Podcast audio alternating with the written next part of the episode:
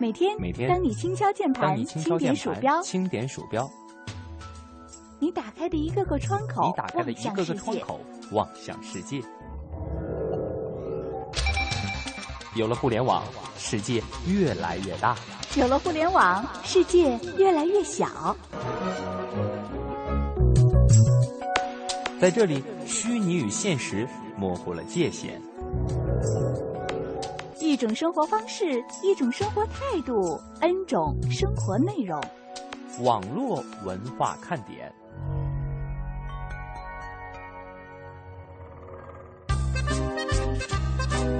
FM 八十七点八，FM 一零四点九，AM 一二一五，华夏之声网络文化看点。大家好，我是蒙蒂。今天呢是星期日啊，我们照例为大家做了这样的一期录播。有请的是我们的老朋友了，爱立信中国有限公司的姚楠。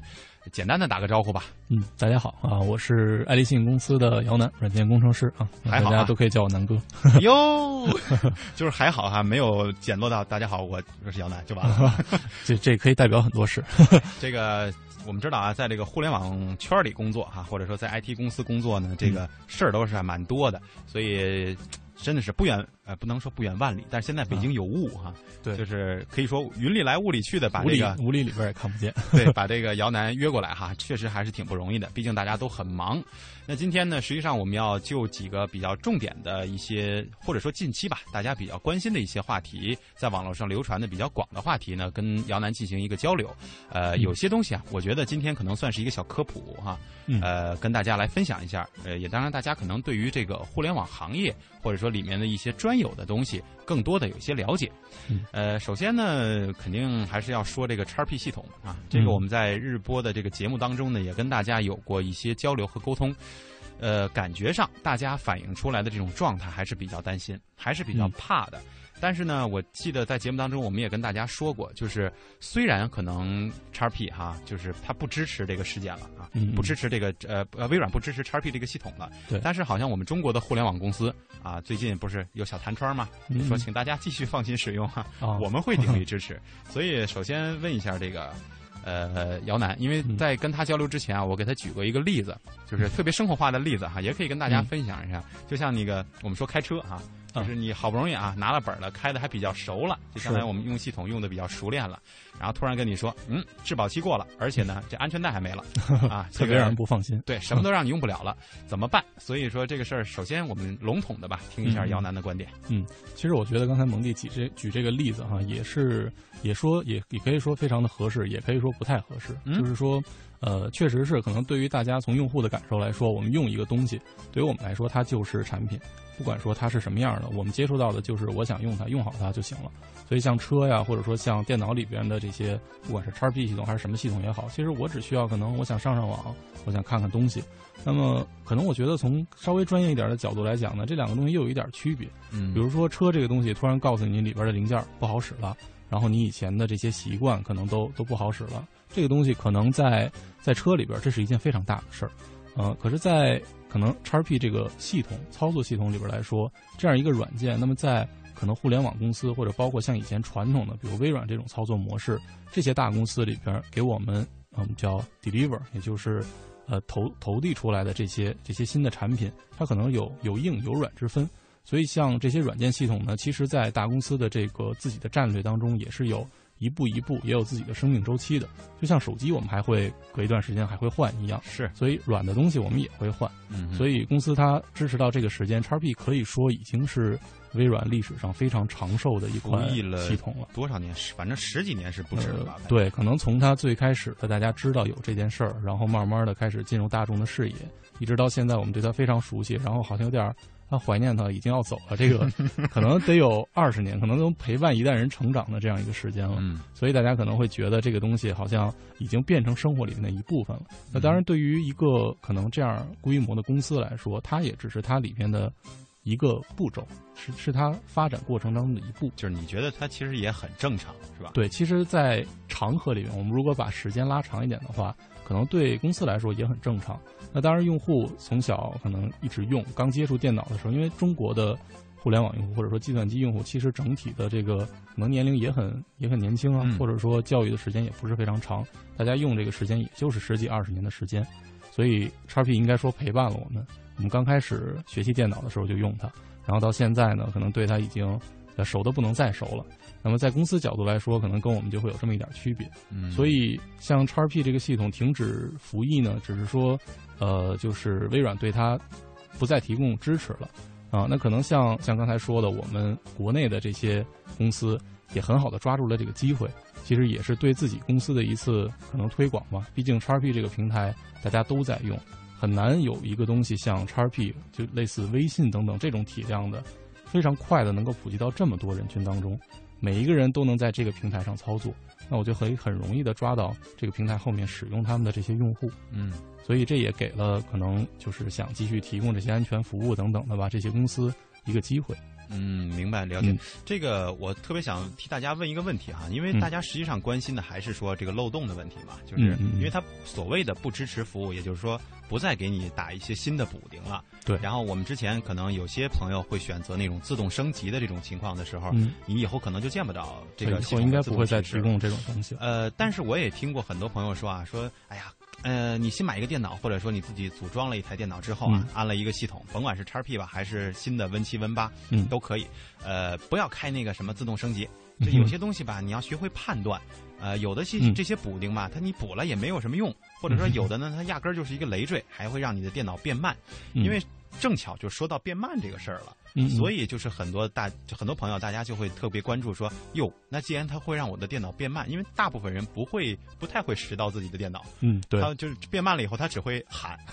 他不会会唯一的方法就是，哎呀，重新装一下吧，对对对，不会找太多的办法，所以说这个原先所谓提供的这些补丁、安全漏洞什么的，真的都那么有必要吗？这个额外的问题。对，其实这个东西可能就是用户在用到它的时候不会特别去关心这个东西，呃，一般来说在漏洞可能说给大家打的时候，应该会给用户一个提示，嗯哼，啊，不管我们是用比如说微软自己提供的那种更新，还是说其他的这些公司提供的这种打包服务，其实都会给用户一个提示。那么后来我们其实会发现有很多这些打包服务里边会提示你是重要还是不重要。有这种级别，那么其实就是告诉你，可能它这个补丁所呃用到的场景，在你平时当中，你可以自己去判断。比如说一些支付场景，可能大家都会用到的比较关心的东西，对我就会想，我要看看仔细的，它到底修复哪些东西，嗯，会不会对我原来的这些操作有什么影响？我就可能选择不升级。可能有一些是比较基础的，也可能很多时候它并没有写的特别清楚，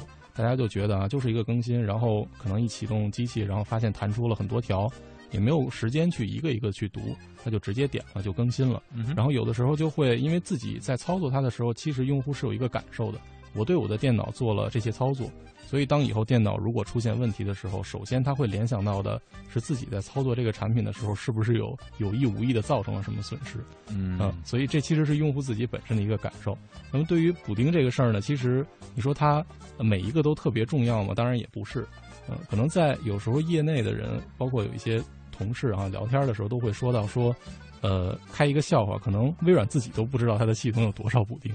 呃，就是或者说需要多少补丁。对对对，其实这可能也并不是说说这个产品本身质量非常的差，这也不可能。有这么多人用，几千万、几亿的人在用这个东西，也说明它的它的质量其实本身是不错的。但也正因为有很多人在用，所以也有很多人瞧准了这个机会，可能会有好多呃平常的一些，比如说没有这么大受众的系统和产品。不会被发现的一些边角的一些问题，可能会被人抓住作为漏洞。对，所以这个东西其实就是相辅相成的一个平衡。大家都在做的人也希望它更完善，然后在找漏洞的人呢，也其实在帮助它变得更加完善。嗯，所以这一一步一步的迭代的过程当中，就会有很多补丁。那它跟这个系统本身说，呃，到底是不是强悍啊？到底是不是说我还有很多漏洞没打，自己非常担心的？可能并没有特别。密切的联系，明白，就是说有些漏洞实际上是在日后的使用当中，或者说不断的升级过程当中又新发生的这些，并不是说本身它的缺陷问题哈。对，那你是属于哪一类？因为你是很懂这个 系统、很懂电脑的嘛，所以是不是就是那种说我选择性的安装、选择性的去补漏洞？有些觉得没必要，那就不要占我的这个资源了。对，其实我可能本身也是，就是其实有的时候自己就是从本身就是用户，所以有的时候会从用户角度去做，有的时候呢又会稍微的可能花点时间去研究这个东西，所以像这些什么优先级啊，然后每一个都更新了哪些部分，我会去看。但有的时候可能太多的时候，包括以前给别人装，可能呃突然装完了之后，因为你的系统可能很很过时了，比较对，然后有很多很多更新，那个时候其实不会太关心都有什么，因为你一个一个去分析，实在是太劳民伤财的一件事。就一键安装，对，所以就一键安装，就不用管那么多了。然后在以后更新的过程当中呢，然后在自己有的时候去看一看，呃，然后。比如说我自己在这个就是一段时间上网的时候，如果感觉说有一些问题，可能会统一的一段时间，比如做个查杀呀，然后看一看，呃，系统里边那些类似什么注册表等等其他的这些地方，如果有需要清理的呢，那我们就先把它清理了。然后这些漏洞对我来说，呃，就是发的这些补丁，如果是特别重要的，可能会我会通过其他渠道，就是能够了解到，啊，比如说微软这次说非常的重要。然后也有一些其他的人说，哎，这好像是一个特别大的漏洞，那我会肯定会把它补上。然后有一些呢，我可能就往后拖一拖，就不是特别着急。我觉得这个东西。呃，可能对我来说，有的时候也是有概率的，嗯，不一定那么惨，就就轮到你。实在不行，那就重装吧。啊，就还是会考虑到这个它会不会占用我资源的这个事情，是吧？对，有的时候升级太多，确实对电脑本身是会有一定的影响。对，就是背的东西越来越多，当然就越来越慢，越来越沉了嘛。对，呃，刚才姚楠是给大家了一个标准，我觉得就是。看它那个上面优先级啊，就是是重要、特别重要、高风险，还是可能大家说的这个区别，呃，这个名词可能不太一样啊。但是呃，排一个序的话，大家可以从这个最危险的地方开始啊，去解决问题。啊，我们再换一种思路，就给大家提供一种思路，就是比如说。呃，出现这些漏洞补丁的时候，因为它会有一些描述，不会那么详细，但是会写，比如说这儿是系统的安全漏洞，那是针对于这个你现在用的，比如说文档文件的这个补充啊，那是对于支付的什么什么补充，嗯。啊，甚至可能还有一些对于什么多媒体功能，可能这里面我们就有区分了啊，觉得嗯。系统的这个很重要，文档的那个呢可有可无吧，然后安全漏洞这个支付的安全漏洞我一定要补。多媒体压根儿我都不用，我就不想它，对吧？是不是可以给我们这样一个建议？比如说，在这个补丁出现的时候，哪些方面的补丁？因为我们今天虽然聊的是 XP，但是在这个以后可能还会有很多朋友就真的是转到 Windows 七或者 Windows 八上面，依然还会有这种所谓选择补丁的情况。是，就是能不能从这种分类上来给我们一些建议？就是呃，通过你的这个专业的 目光和思维，我觉得一个普遍的经验吧，就是说哪几类？对，一般来说。呃，对，像像系统本身的这种，肯定是就是，如果你没有对自己的，比如说存储空间还有运行性能没有太大的顾虑的时候，你的电脑不是说你每次用都觉得特别难受，那这些补还是可以的。这是一些比较基础的，比如说系统，其实像文档这种东西可能也比较基础。但是如果我们从比如呃，就是更多站在我们用它的角度，用户的这个角度，其实你在。对这些重不重要的时候，可以不用记得那么清楚。其实可以根据自己平时用到它的时候的这些自我的感受来去区分。嗯，比如说我基本上打开电脑就是打开浏览器看网络视频，那么你这个操作可能会涉及到什么东西呢？可能浏览器，嗯，包括网络连接，或者说 Flash 的插件，或者说网上的这些包括视频解码等等。那么这些方面相关的东西，如果你觉得你平时看的时候你的体验不是特别好。那么跟它有关的，就是这儿出问题了，哎，你就可以去关注，你就可以去考虑把它补上。嗯，如果你平时用这电脑，然后这个它所给到的补丁这些方面，你几乎都没怎么用过，或者说平常打开资源管理器或者我的电脑做一些很简单的拷贝粘贴啊，然后看照片什么这些操作，嗯，都是没有什么问题的，我觉得都都很好。那么它如果是跟这些方面有关的，其实你打不打也没有太太大关系，因为对你的体验没有什么提升的话。那其实就没有必要了，因为我们最终还是要用电脑。对，不是每个人都需要去研究它。我觉得如果用得好，那就不需要做什么。对，我觉得其实这么说起来，大家就比较容易区分了，因为有一些补丁上面写的那些专业名词，尤其还还好多都是英文的那些专业名词。是，呃，我们没有学过计算机，我们真的可能我们学的那些英语跟那个完全不对路哈。对，压根看不懂，不知道是什么。所以就是从自己的这个体验出发，我觉得。呃，从自己出发，以人为本嘛，这也是系统实际上产生的一个主要的原因哈。呃，另外，我们在这个得到这条消息的时候，就说叉 P 要退出的时候呢，还有的媒体啊是深挖出来了另外一个版本，嗯。啊、叫什么 Windows 叉 P 呃什么 Embedded 啊，这个说啊基本上可能用在医疗和、呃银行系统上比较多。嗯。之前大家肯定都有去过这些地方，也都体验过，但是好像很少有人知道这个系统原来也是 Windows 的，也都是跟 XP 相关的。对，呃，所以我就也是代表大家问一下哈，你对这个东西相对是不是也有一些了解？对，也有一些耳闻。啊哈，就这个东西它是能，因为很多人喜欢，啊、你看，呃，消息上说哈，就这样的一个嗯更原始的版本，或者说我们管它叫阉割版，不知道合不合适啊，嗯嗯因为功能可能相对简单，嗯它会一直支持到二零一六年，甚至可能嗯延长到二零一九年，嗯呃，虽然就是没多几年，也我们都是指日可待的，但是。毕竟多了几年，大家觉得可能会安全一些。嗯你觉得它可能会成为我们日常电脑的这个替代品吗？哦，我觉得这个可能应该比较小。嗯哼，嗯，虽然说它有一个 embedded，那我们翻译过来就是嵌入式嘛，嗯可能大家就会用像阉割版这种东西去形容它。其实阉割这个词儿听起来好像就很不好，对啊就显得功能很少嘛。对，就好像它没有没有很认真的做，它就是没有这些功能，然后处理能力比较低啊、等等这些代名词。其实阉割版可能呃，我们用换一个词，它是一种定制版，嗯，这样听起来可能就好一些。专为这些特殊领域去定，制对因为可能我们不需要在这些呃系统终端上去做一些非常耗资源的，对，比如说啊网购，对，非常呃经常需要可能上网排个队啊，然后嗯看很大的视频啊，需要很大存储空间啊。嗯那么这些呃，其实这些才是就是促使技术不断发展的这些因素，可能在这些领域里面都不存在。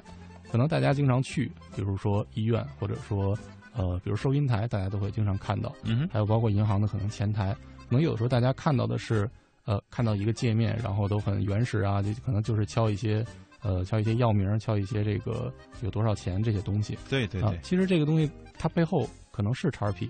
啊，是不是 XP，其实大家都没关心过啊，嗯啊，它里边可能也是 Windows。那么 Windows 本身既然能给我们提供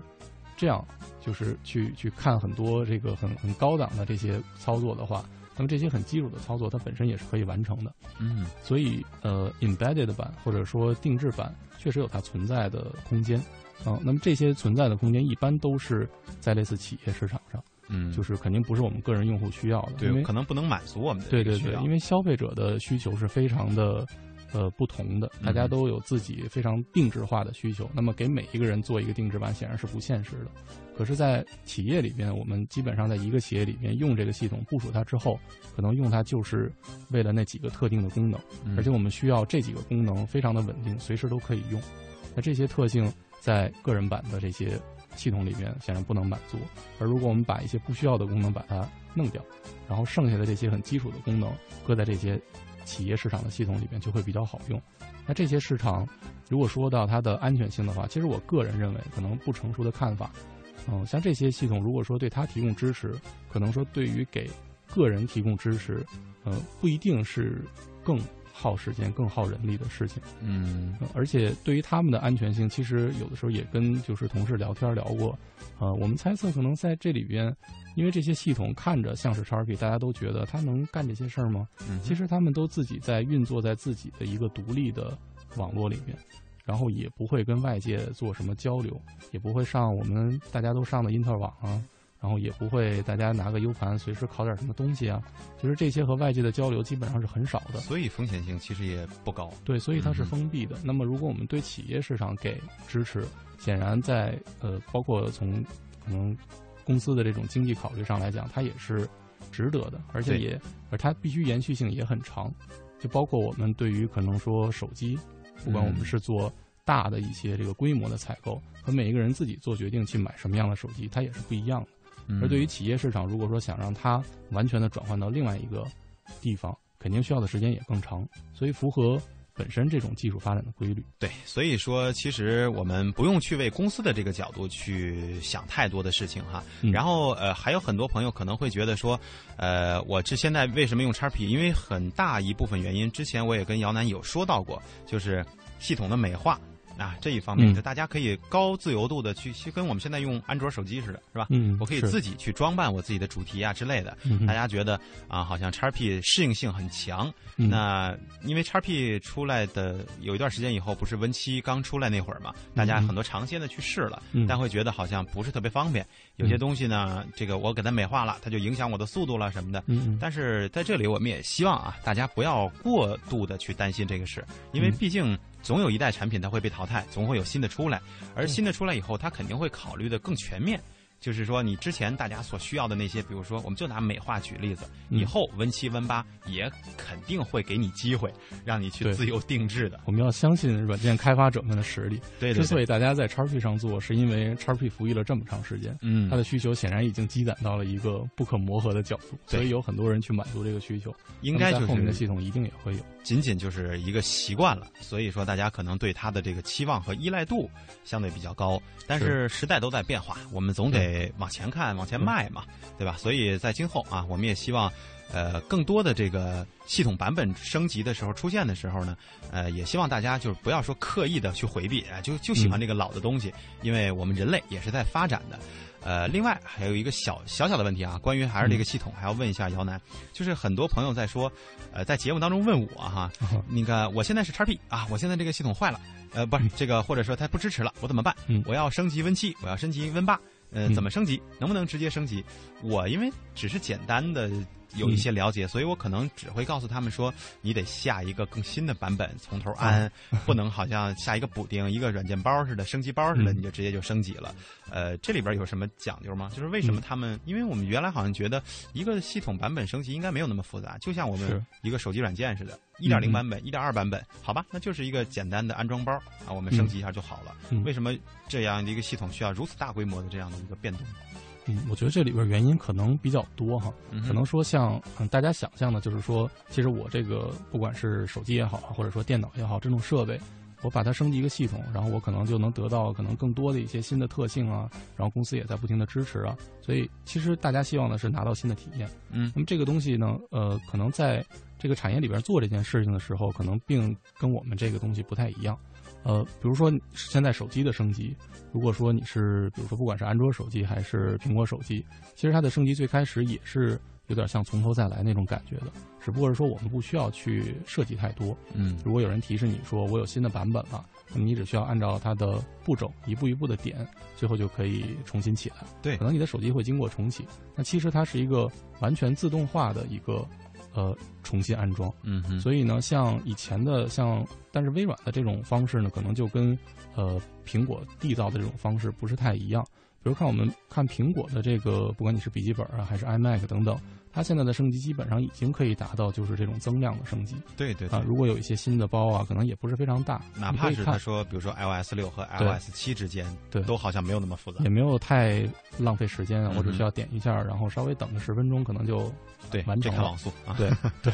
然后但是像呃，可能像微软这种以前它一直所运作的模式，其实都是呃，就有点像卖光盘嘛，嗯，就是我们都需要拿到整个的新的软件包。当当然，微软本身每一个大的版本升级，确实也带来了很多，除去我们看到表面的变化，还有一些底层的，就是架构方面的变化。嗯包括比如说从两千到 XP，从 XP 再到以后的 Win 七、Win 八，其实内部架构都有变化，所以这些东西可能，呃，它并不能很简单的增量升级。再加上微软本身的运作模式，它就是以一个软件为主的这样的一个公司，所以软件是它的命脉，嗯那也就意味着它需要卖软件。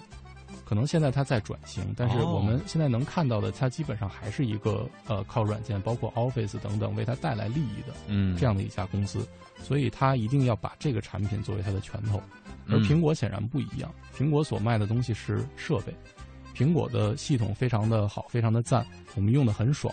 我们用的很爽的结果就是我们会去买它的设备，因为在别的设备上你无法得到这种体验。因为我们从来没有买过一个 PC 或者说一台手机上面写的品牌就叫做微软的，对，对吧？所以它基本上是把自己的授东西嗯授权给其他人，方向不同对，，然后组成一个这种相当于搭配的一个整合的东西。对所以给我们的体验，其实我们看到的是微软，但是底下确实有很多人在不同的一块儿操作。嗯，所以微软这种模式呢，现在就造成可能到了 Win 七、Win 八这个时代，其实我们还是得，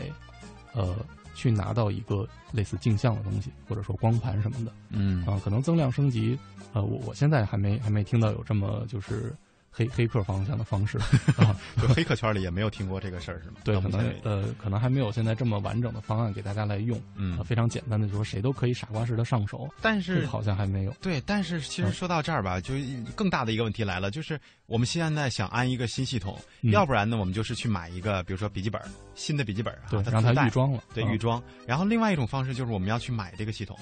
对。呃，正版可想而知啊，因为我好像特别早之前听说过一个骇人听闻的数字啊，嗯。说叉 P，呃，在中国可能卖的正版的，就是我们家庭用的这种，可能功能嗯。相对来说简单很多了已经，是。然后大概需要人民币一千块钱。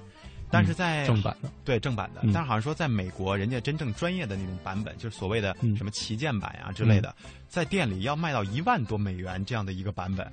这这是一个真实的数字啊，就是我哦看到的这个报道嘛，这就是有那种照片为证，有图有真相的那种哈。然后我发觉，这要是就哪怕现在一千块钱让我们买一个系统，我们嗯都会觉得很贵。对，呃，但是可能就是说让我们买台设备，我们就会觉得为了这一个系统，我要去买这么一个设备，那就更不值了。我要花五千块钱去买一个设备，那我还不如花这一千块钱买一个系统。可能这个微软在这方面它的利，它的目的啊就达到了，它的利益就收回来了。嗯但对于我们老百姓来说怎么办？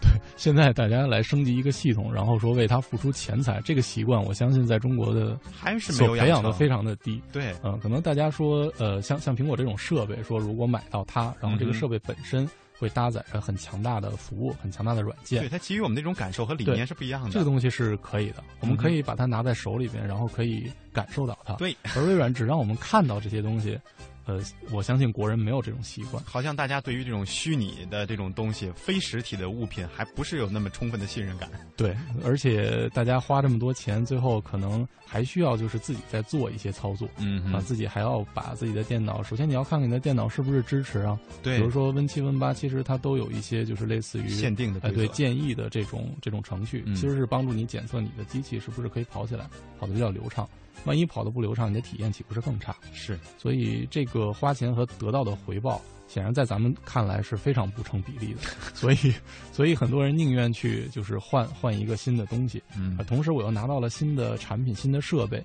给我一个特别好的感觉，然后上面的这个整体的体验也是新的，就比我自己去捣鼓、自己去换这些东西，呃，来的这个体验要好得多。对所以这种事儿其实只发生在这些就是爱折腾系统的人手里，嗯，他们会手里边拿着很多系统，包括以前给大家装机器的时候，XP 那么流行的时候，大家几乎人手一个，不管是。纯净版的嗯还是什么？都有个安装盘啊加一些其他的安装文件的这样的一些安装盘，一些 Ghost 对嗯，然后随时都可以给人家去做镜像嗯啊。那那个时代就是那这些爱折腾的人就是他们的天下。那现在可能 Win 七 Win 八这种，其实微软的战略可能也在调整。我们其实现在能够看到很多，呃，就是包括 Win 八这个时代，Win 八和设备搁在一起，包括微软自己都在出 Win 八的设备，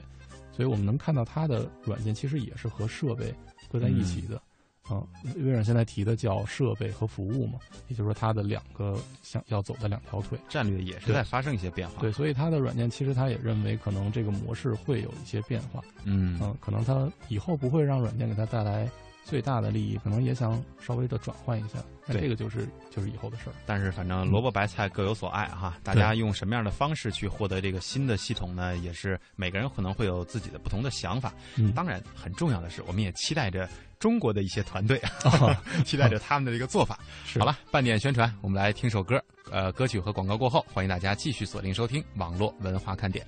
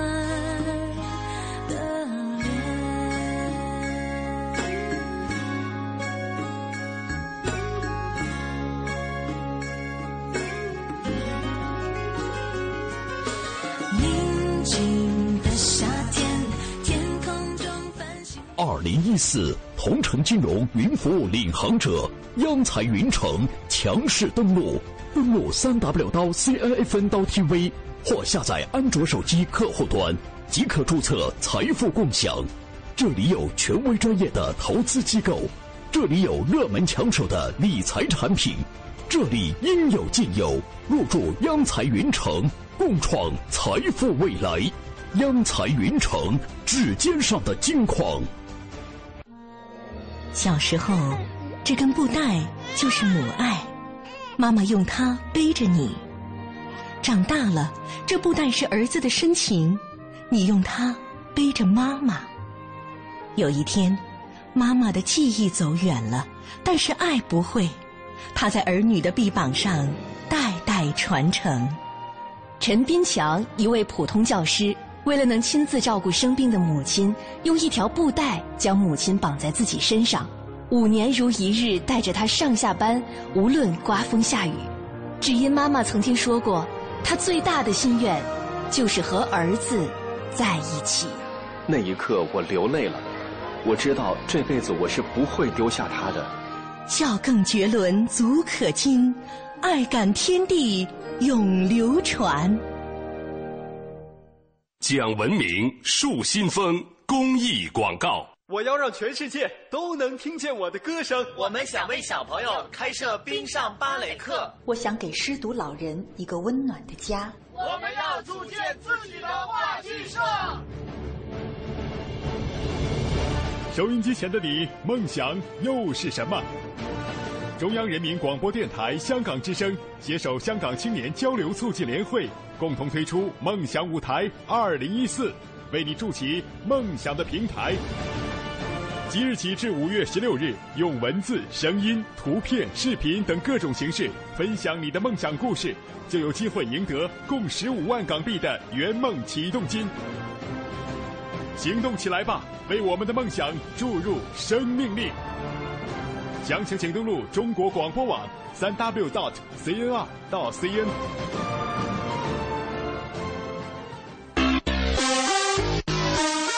欢迎继续收听网络文化看点。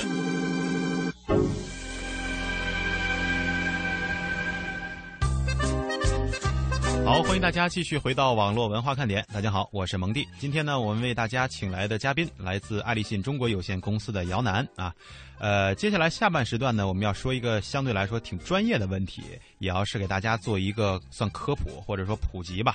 呃，首先跟大家说这样的一个消息啊，在这个早在一一年的二月，现在好像说一一年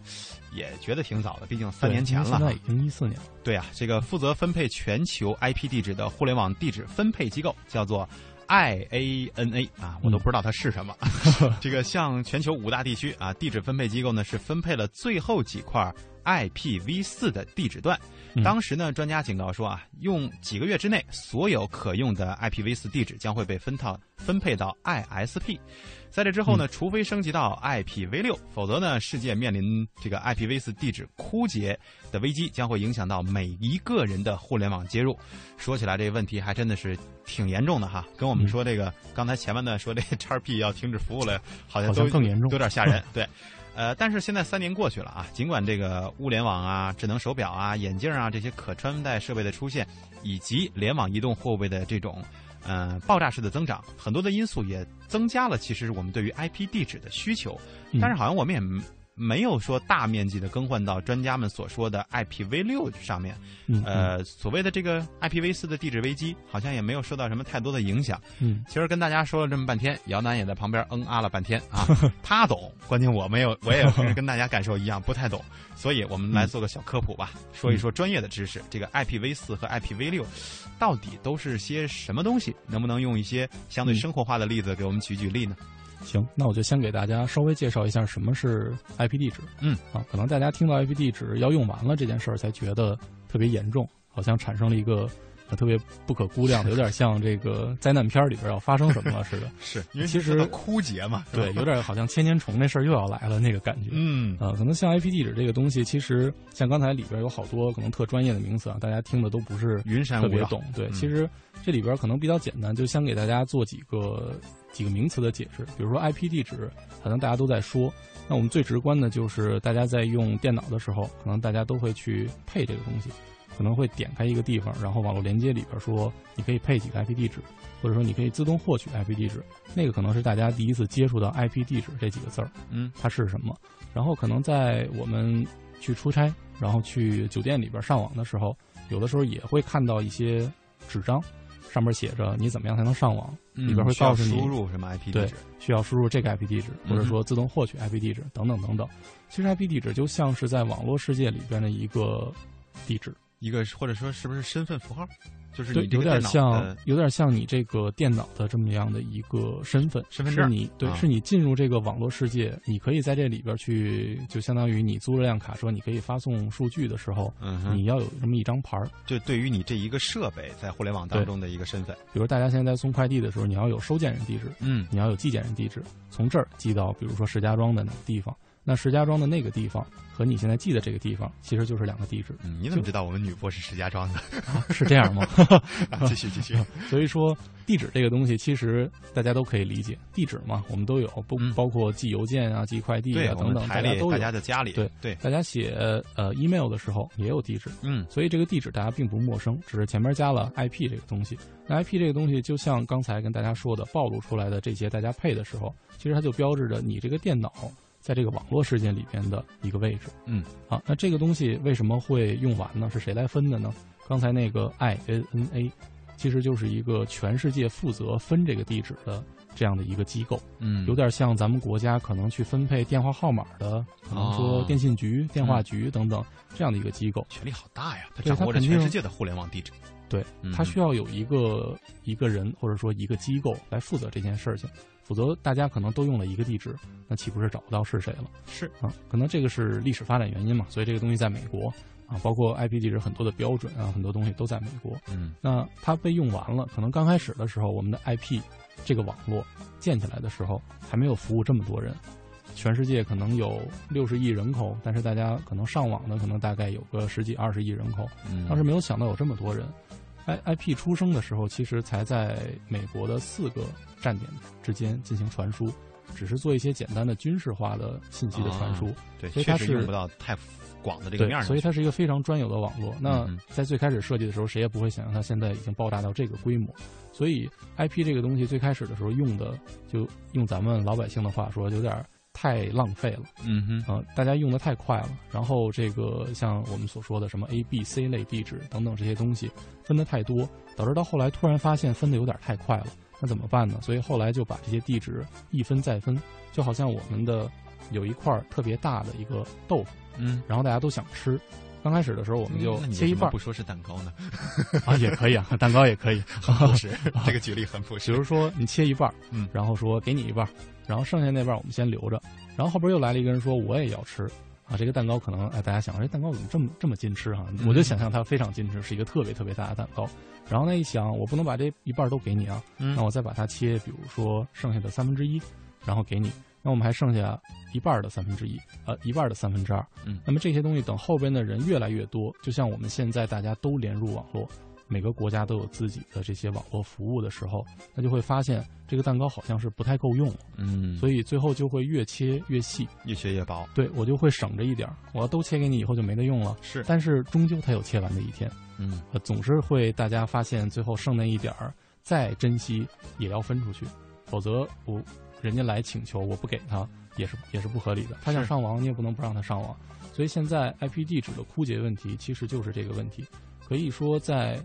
呃，一一年可能说提出这个问题，可能在一一年更早，再往前可能三年五年，可能在学术界里边，对于 IP 地址枯竭这个问题就已经有所重视了。对，嗯，因为这个很容易想象，只要是做这个行业的人都可以想象得到，那这个东西永远肯定会要有用完的时候。对对，所以其实在这个网络世界里边，也发生了很多技术来阻止这件事情。就是不让它这么快的发生。嗯，那在学术界里边有一张图，可能非常的，大家可能经常会看有一些什么走势图，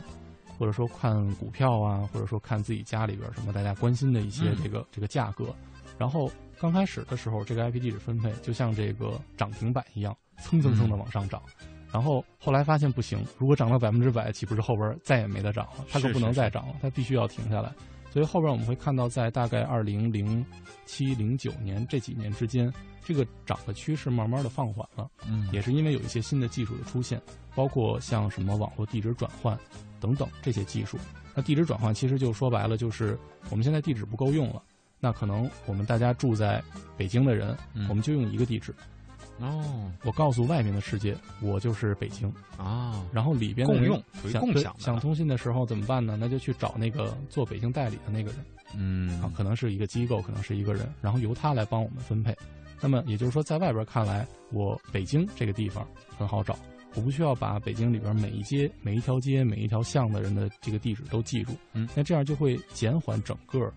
网络里边对于地址的需求，对，不会再有那么多人的去申请了。对，嗯哼，也就是说一个地址可以用很长时间。那么这件事情出现之后，网络里面地址的增长速度就放缓了，特别慢了。嗯、这个股价好像不再动了。然后后来呢？但是即使它是慢，它也是增长的。嗯，因为我们要分配，而不是停止，所以这件事情没有像以前预计的那样那么消失的那么快。嗯，但是它还是会到来的。啊，所以说，呃，比如说在二零一五或者说二零一六年等等，就是大家很临近的时候，它是会被分配完的。它分配的最后的这几块，所谓的给 ISP，ISP 又是个什么东西呢？对我刚想问，对 ISP 就是一个呃，举最直白的例子，中国移动、嗯，中国联通，嗯，以前的中国网通，对对对，这些运营商，他们是帮我们做网络接入的，嗯、我们需要去找他们，我们才能上网。不管你是在家里边的宽带。还是你平常手机里边的这些东西，你都需要找运营商帮你上网。那运营商本身他们是部署这些网络的，嗯，他们当然需要首先拿到这些地址，他们才能部署网络。所以拿到地址是他们需要做的，也是他们的资源。那么他们拿到这些地址之后，再一步一步的分配给我们，就有点像我刚才说的，北京有一个人帮助北京所有的人收邮件，嗯、然后一个一个分发，这样的感觉。嗯，所以最后几个地址块确实分配完了。给了一些特别大的运营商，那这些运营商可能他们自己会布一些网，然后会比较谨慎的用这些地址。嗯，然后如果还有一些富裕的话，一些大的运营商，比如说像呃中国移动这种体量的，其实世界最大的运营商，因为它的人特别多，是可能在美国也有一些非常大的运营商。嗯、那还有一些小的运营商，比如说我们举例子，现在大家能看到类似什么宽带通啊等等，嗯，就是这些，其实他们可能不具备说完全去部署一个网络的能力。那么他们需要向这些大的运营商去去要资源，嗯、去借资源，去花钱去买，所以他们拿到的呢是运营商大的运营商里边给他们的那几小块儿，也就是说，最后这几块儿从 INA 这一个世界性的权威机构分配完了，给到这些运营商之后，我们还有一个消化，慢慢的去部署的过程。嗯，所以分配完了，不代表明天我们就上不了网了。嗯，啊，也不代表说明天就再没有新设备可以接入了。只不过是说这个问题确实现在已经摆在眼前了。当这些地址可能慢慢都被分配完的时候，那确实是问题来临的时刻。所以，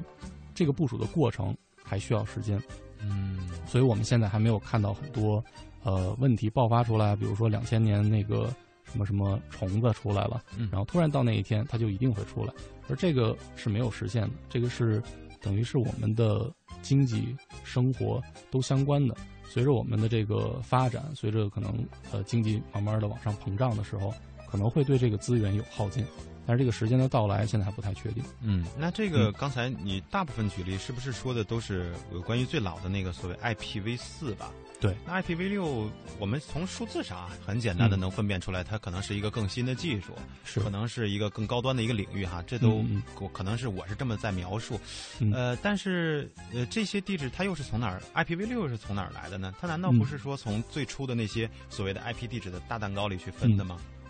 像 IPv 六这个东西，它就和我们前面说 IPv 四，它就是一个版本上的一个演进。嗯哼，啊，确实有 V 六嘛，对吧？大家都知道 V 就是版本的意思。嗯，那么它的演进本身并不是在 IPv 四的基础之上做一些小的改动，不是说我们打一个升级包，嗯然后从这个安卓四点一变成四点二了，嗯不是这么简单。那是它有点像从安卓彻底变成了呃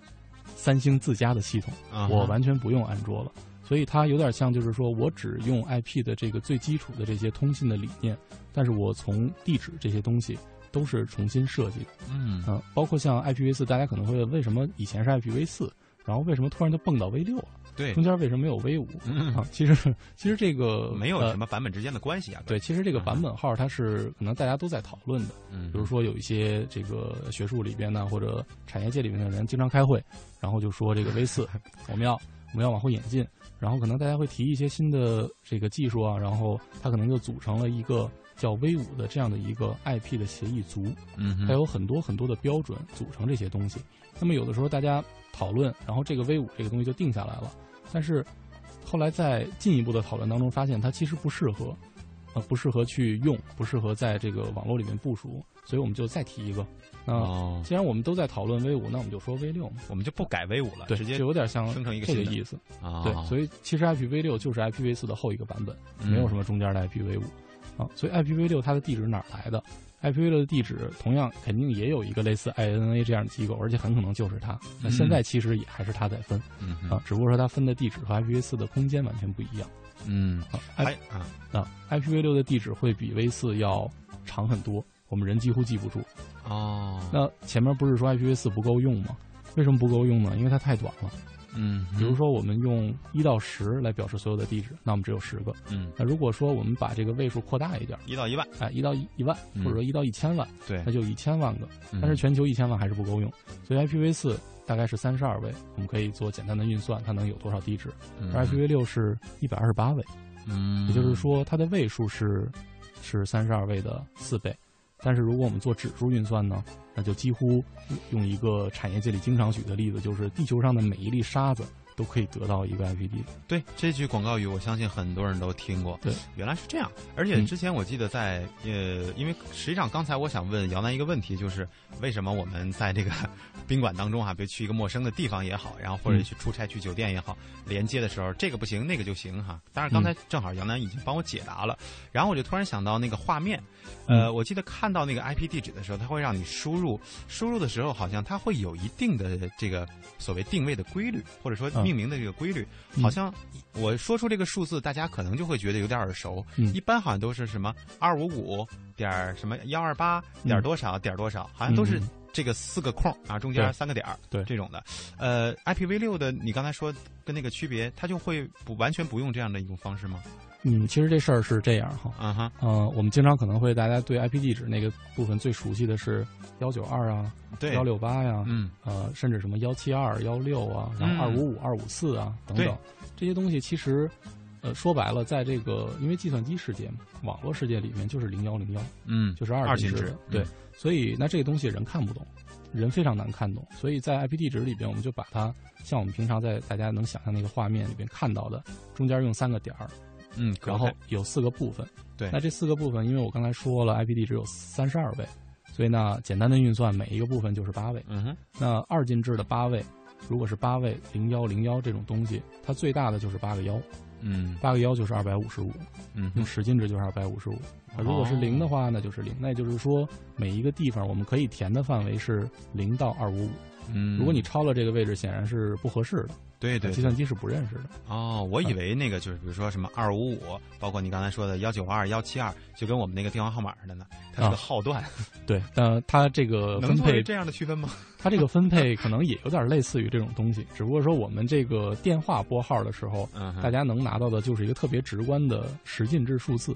嗯、呃，而 IP 地址去分配的时候，对，它是二进制。那大家能看到的时候，它也是十进制，数字本身是可以转换的。嗯哼，是什么是什么进制其实无所谓，但是大家看到这个东西的时候，就觉得它应该是个跟电话号码相似的东西。嗯其实可能，比如说你今天到这个宾馆里边用这个地址，明天我去我还可以用这个地址。嗯啊、呃，正是因为这个地址是对于我当时在这个位置它有一个标识，所以它才有它存在的意义。是，那那个 IPv 六呢？就它以后的这个定什么地址段的这个规则，也会是跟这个一样吗？它的最大限还会是二五五吗？应该呃，它的最大限那就不是二五五，因为呃，按你说其实还是二八除以四，对，其实还是还是二进制，嗯啊，只不过是说呃，对于三十二位这种二进制，我们用刚才就是咱们那个。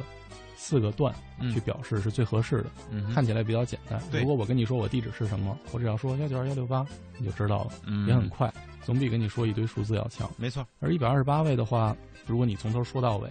那显然是不可能了。我说了你也记不住，我只能给你写下来或者怎么样。那 IPv 六这个地址呢，正是因为它太难记了，就是它太长了，所以它如果说每八位做一次的话，依然是很难记，因为它它每八位我们还得大概做个。还得做个十几次，对，所以你还是记不住。所以 IPv6 地址实际上在表示的时候，它会用到十六进制，呃，十六进制。对，嗯，可能这个听起来特别的，呃，十六进制实际都都是些什么东西？对，只是因为十进制表示二进制的时候会短，嗯哼，我们会记得住，而用十六进制它会更短，哦，所以我们就会更好记。就对于对于运算来说是更好记。而而在 IPv6 发展的过程当中，正是因为它太难记了，嗯，所以 IPv6。发展出来了，一般对于我们可能终端用户所用到的时候，它是自配置的地址。对，就是它自动连接。对，所以你只需要选我用 IPv 六。它就会给你分配地址，因为它很难记，所以就我们索性就不记了，就不要记了啊，让计算机去记住这个事情。对，所以也就是大家实际上提出的那个问题就很好解答了。我们用 IPv 四的时候哈，那个地址的时候老要输入那些东西，比如说去一个新地方呀，连接不成功，那怎么办呢？我就找服务员要一下那个地那个 IP 地址号吧，然后我自己输进去，哎，好了。嗯嗯。要实在这个也识别不了呢，您说那你换成那个，就选成自动的，反正都是这么说，大家都。其实这个过程都很明白，但是原理今天我们在节目当中请姚楠帮我们来解释通了。嗯，呃，确实啊，虽然我没学过计算机，但是我觉得。呃，以这样的一个例子去给大家举，我也是在跟着大家一样啊，就是姚楠在说的时候，我也在自己在算，在想。我觉得其实并不难于理解，就是呃，可能你不懂的话，你会觉得看这个东西哇，就什么东西啊，对，就好像都差不多都一样，我不知道怎么去区分。但实际上今天啊，杨楠给我们讲解过之后，给我们分析过之后，呃，互联网上或者说电脑上的这些东西，我们都可以去懂一点，是吧？对，其实大家只要理解它是干什么的。就行了，具体的一些技术细节是不不需要知道的。对，而且是不是现在出现了这个 IPv 六什么之后，我们也就不再会太更多的去面对这个所谓枯竭的这个情况了？对，IPv 六地址的枯竭，应该说是，如果说从理论上当然是存在的，因为任何一个地址空间都有可能枯竭。但是以我们现在能用到它的，就是我们现在能用到的设备啊，刚才说了，每一个沙子都可以有。那既然是这样这种情况的话，IPv 六的枯竭。它的到来会相当遥远，对，就是理论上还是存在，但是现实当中我们应该是碰不到。有可能那个时候地球都不存在了，那它估计还有什么意义呢？这个说远了，我们还期待着这个智智慧城市呢。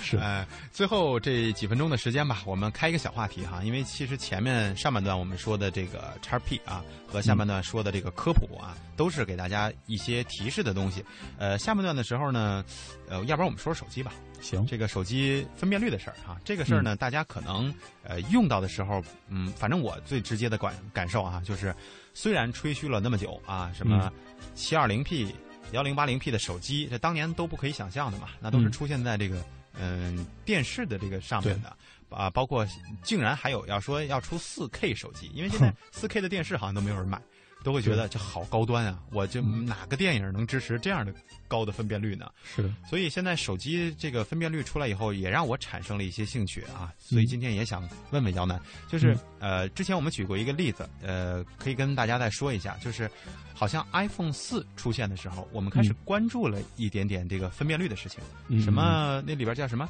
什么 DPI 啊啊，这个叫叫什么？这个专业名词我不太太知道，应该叫 PPI。啊，对对对，反正就是什么像素什么点啊什么之类的，对对对对。然后大家好像哎开始标这个数据了啊，就是生产手机也好，买手机也好，都是看，你看它这个三什么三二六的啊，这个才二二五七的啊，什么这些不好，这没有那个那个好像分辨率高。对。但是好像在从这个东西出来之后，再往上升级的时候，大家对这个东西的关注率就相对变低了，因为从我们肉眼来去分辨的话，不会觉得。差别没有太大区别，太大。但是我想问你的是，为什么厂商这么，就是这么愿意去在这个上面较真儿呢？嗯，呃，可能对于手机分辨率这个事儿，可能大家最开始其实大家用智能手机哈，如果可能说说不好听的，都是被乔帮主教育的，是 是是厂商一次一次拽出一个新的东西，让大家觉得哎，智能手机有这样这样一个方面。嗯哼。那么智能手机本身对于我们可能用起来说，它是我们生活的一个帮手，不管是聊天啊、通信啊，还是说呃去娱乐呀，都是很好的。那对于这个。